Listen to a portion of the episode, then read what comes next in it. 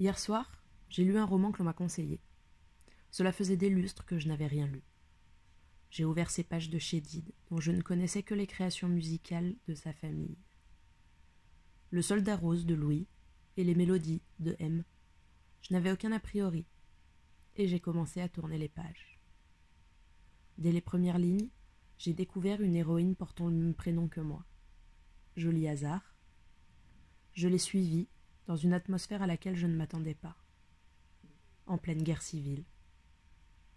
Où exactement, je ne sais pas. L'auteur a lissé les contours du décor, rendant le cadre universel.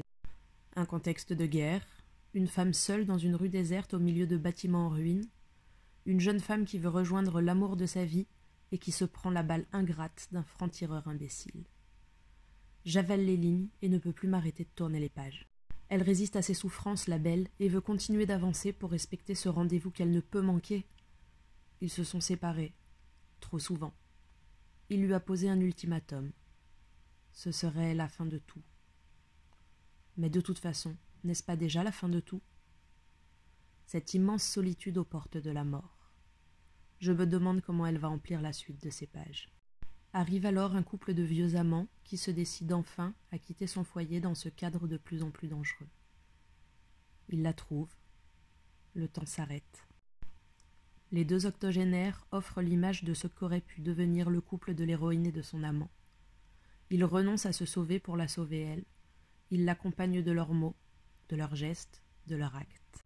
Un amour doux et pur occupe chaque interstice des pages que je tourne alors que la mort en envahissait la moindre parcelle il y a un instant encore. L'humanité est partout, solidaire, simple. Surgit soudain un nouveau personnage, isolé, solitaire, armé, jeune, violent, intrigué par cette femme à terre, qui veut absolument la secourir, trouver une ambulance pour elle dans ce chaos. N'est-ce pourtant pas lui qui a tiré? Je ne sais pas. L'auteur ne le dit pas.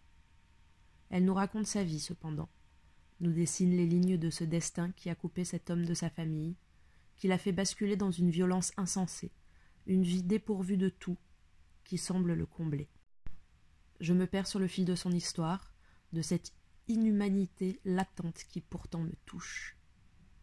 Oui, il est touchant, cet homme-là. Je ne vous raconterai pas la fin de cette histoire. Mais hier soir, je n'ai pas lâché mon livre avant d'avoir savouré les derniers mots de la dernière page. J'ai voulu accompagner Marie jusqu'au bout, moi aussi. J'ai voulu sentir les mots de l'auteur, la porter jusqu'à son dernier souffle, et suivre ces silhouettes impromptues qui ont traversé sa vie, impuissantes mais présentes quand il le fallait. Et il m'est resté en bouche un goût de poésie que je n'avais pas ressenti depuis bien longtemps.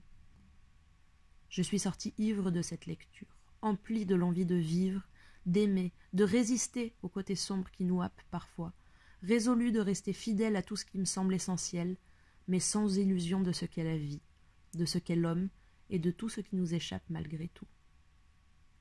Merci André Chédid.